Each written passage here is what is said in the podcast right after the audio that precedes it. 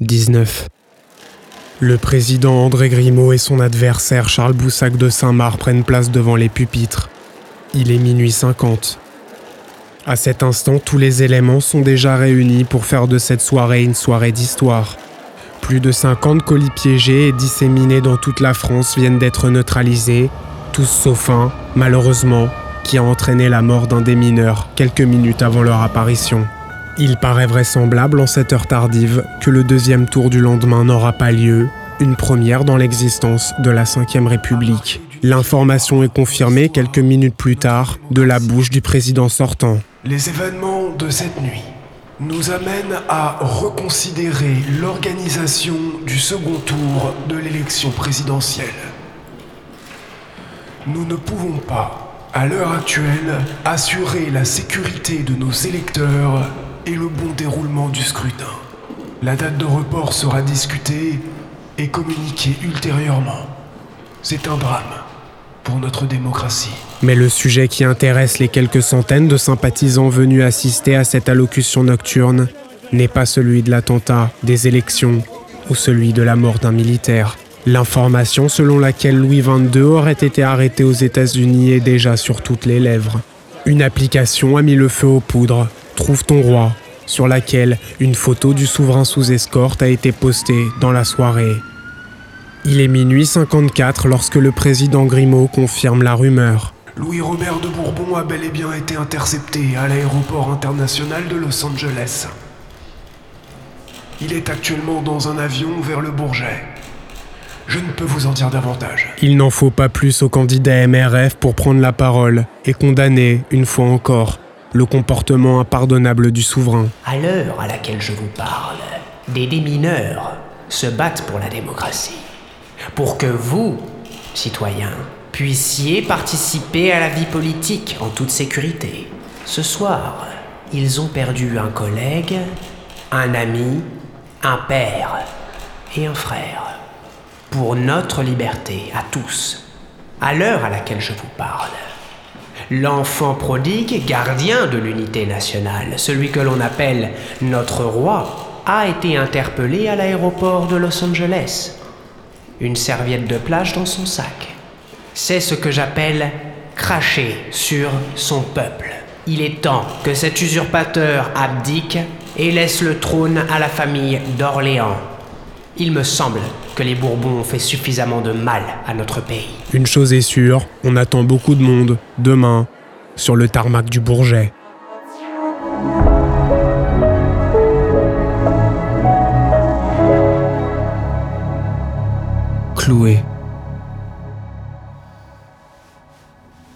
Ce matin, je me réveille avec une sensation bizarre.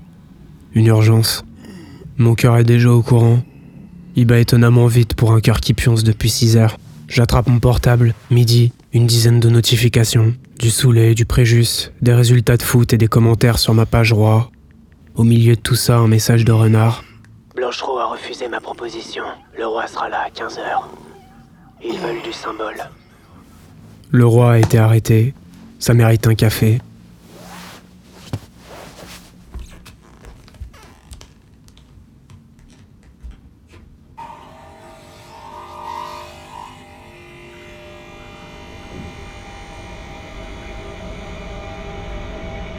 Renard m'avait raccompagné rue du Nord avant de foncer à Matignon. Sur l'autoroute, j'avais assisté à la première partie de son embrouille avec le Premier ministre, Étienne de Blanchereau, sous-fifre attitré du président Grimaud et ancien PDG d'un lobby pharmaceutique déguisé en entreprise de prévention santé. La conversation téléphonique avait duré tout le trajet et les tentatives de négociation de Renard n'aboutissaient à rien. De mon siège passager, j'avais trouvé ses revendications dangereuses et symboliques, du petit pain pour le peuple. Il avait réclamé que l'avion se pose dans un aéroport privatisé, avec un hélicoptère mis à disposition pour la dernière portion du trajet jusqu'à la capitale. Une protection onéreuse que les ennemis de la couronne ne manqueraient pas d'utiliser.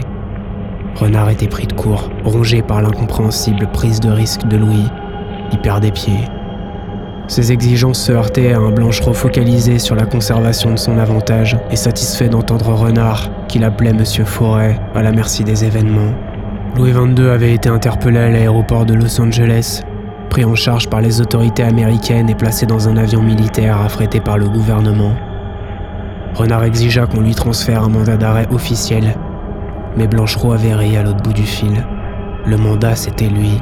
Renard n'était plus en position de négocier. Louis était déjà dans l'avion et l'heure d'atterrissage avait été communiquée à la presse. Il avait déserté et abandonné son pays. Il devait maintenant répondre de ses actes. L'enjeu électoral était là, guider les yeux de la France jusqu'à la poigne de son leader. Grimaud, candidat du tout sauf l'autre, élu une première fois pour avoir su disparaître entre les couteaux. L'équilibriste Grimaud, sur le point d'être légitimé une deuxième fois par le suffrage universel parce qu'il a tenu une parole, la capture du roi, son retour au tribunal populaire. Renard avait réussi à garder son calme. Il essaya de contacter Louis, rien. Marco, messagerie. Il accéléra. Je vous catapulte au coin de la rue, Comté. La berline s'était transformée en église. Je me demandais ce qui avait bien pu se passer dans le crâne de ce con droit. Il s'était battu corps et âme pour rester sur son île, et deux semaines plus tard, on le retrouvait dans un couloir d'un des aéroports les plus fréquentés du monde. Pour une fois, c'est moi qui avais allumé la radio. Le deuxième tour des élections était définitivement reporté. Champ libre sur le retour du roi. Plus personne ne parlait de Rémi Youn. L'avion militaire s'est immobilisé sur le tarmac. Une centaine de journalistes internationaux traversent le brouillard et se précipitent vers l'arrière de l'appareil.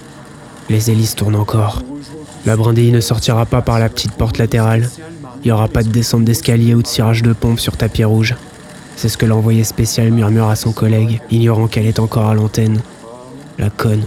L'immense bouche métallique se déploie. Les flics sont obligés d'intervenir pour canaliser la cohue et éviter qu'aucune de ces mouches à merde ne se fasse écraser. Les caméramans se faufilent à contre-courant. Derrière eux, un photographe est monté sur le toit d'un camion d'entretien, prêt à saisir l'image la plus chère de sa vie, l'apparition de celui que tout le monde attend.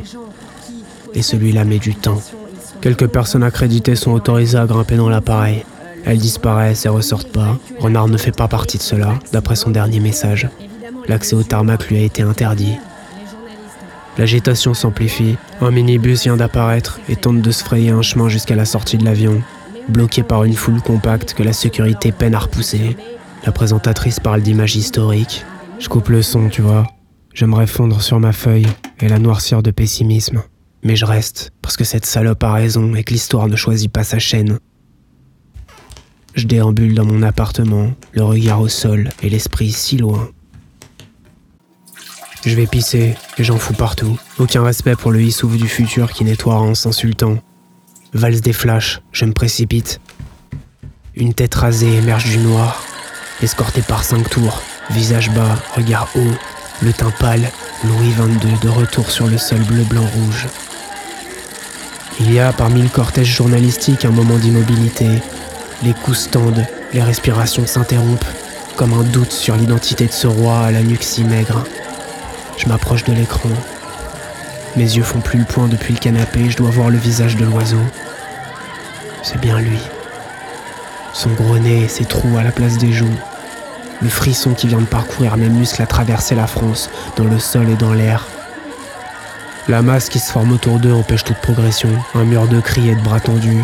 L'oiseau est dans la cage, frêle au milieu des prédateurs, seul. Les deux gardes, en première ligne, l'ont tiré en arrière et protègent la position. Main sur oreillette, bouche contre Toki, ils attendent du soutien. Personne ne viendra lubrifier ce moment d'histoire. Un spectacle organisé pour traverser le temps et nourrir un peuple assoiffé d'images. L'action a remplacé les mots que la France n'avait plus. Nous sommes au cœur du Colisée moderne, où chaque téléspectateur est un César légitime. Face au tigre, aucun soutien. Croisement de regard. L'escorte royale l'a bien compris, elle tente une percée, les coudes en avant. Une pluie de micros s'abat sur son parcours. Devant l'impossibilité d'un nouveau pas, les gardes lancent l'offensive. Ils fort, dégagent des épaules et balayent avec leurs tibias. Les appareils volent et des caméras se fracassent au sol. Progression asphyxiante, ils luttent, laissés à l'abandon par la police. Spectatrice et souriante, qui depuis la sortie de Louis est adossée en randonnion le long du bus. Dans cette fourmilière, le roi n'existe plus, noyé sous l'hystérie des corps. Il n'y a pas que des journalistes dans cette fourmilière. J'ai du mal à capter qui sont ces silhouettes anonymes. Un gars en gilet fluo vient de tirer un pétard au-dessus du tas. Mouvement de panique. Tout le monde se disperse, parallèle au sol, les mains en bouclier. La manœuvre permet aux gardes du corps de traverser le brouillard au pas de course et d'exfiltrer le point jaune, magnifiquement suivi par une caméra en hauteur. Ils avaient tout prévu, les chiens. Fermeture des portes, Le bus s'enfonce dans la brume, suivi par une nuée de scooters.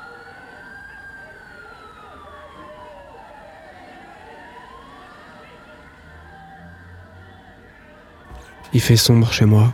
Mon thé est froid. J'ouvre grand la fenêtre. Dans la rue, personne.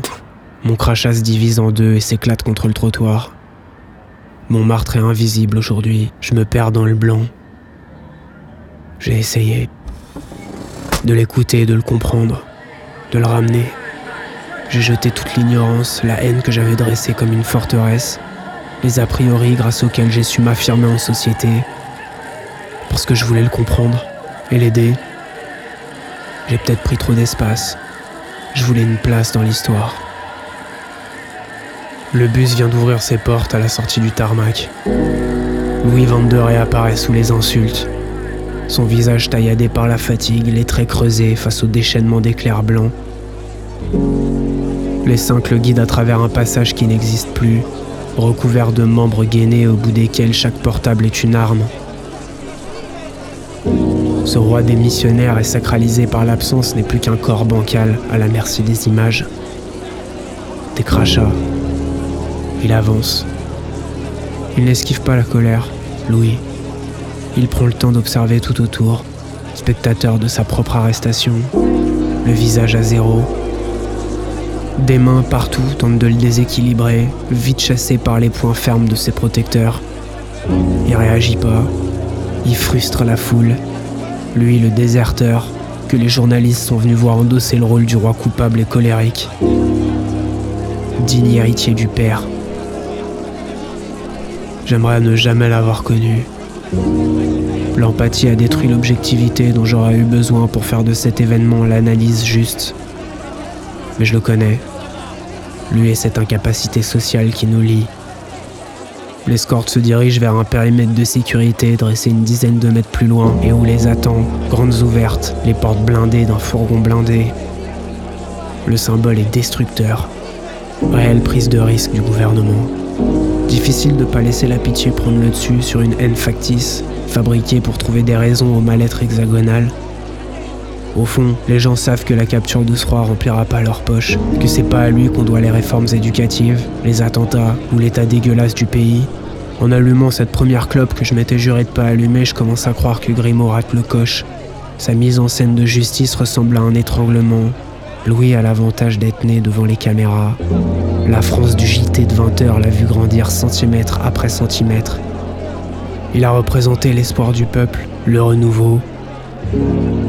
On voulait croire qu'il trancherait avec son enculé de père et que la France pourrait, enfin, renouer avec la fierté de sa couronne. Louis a l'avantage, en cet instant précis, d'avoir l'expression qu'il avait déjà à 8 ans quand la France le protégeait comme un fils. Cette fois-ci, des flics sont venus à la rescousse, des cavaliers. Ils dégagent la voie du haut de leur monture. Louis vient d'atteindre le fourgon. De nouvelles portes se referment derrière lui. Motard à l'avant, bagnole à l'arrière. C'est un paquet de gyrophares qui prend la route de Paris.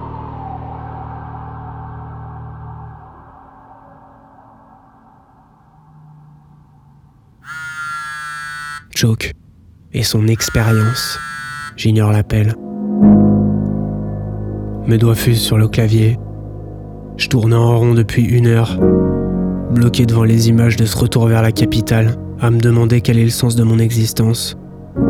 Ce genre de moment, tu connais la société m'a dicté un idéal. Contre toute attente, j'ai rempli le contrat. Tout le monde connaît Roi. J'ai écrasé le hip-hop, mené mes fantasmes jusqu'au palpable, j'ai voyagé et absorbé l'attention. J'ai touché des ronds. Je les ai dépensés. Mes mots ont du poids. On écoute Roi quand il parle.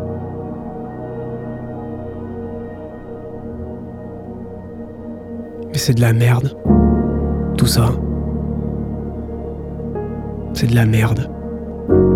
Air. Vide.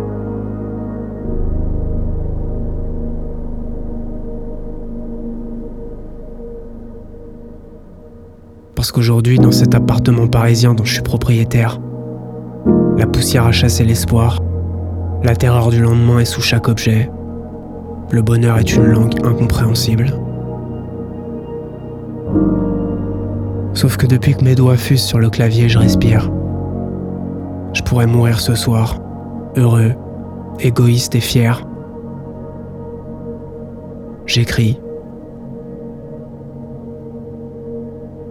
Cette œuvre que je voulais fabriquer avec le Bourbon ne sera pas un album.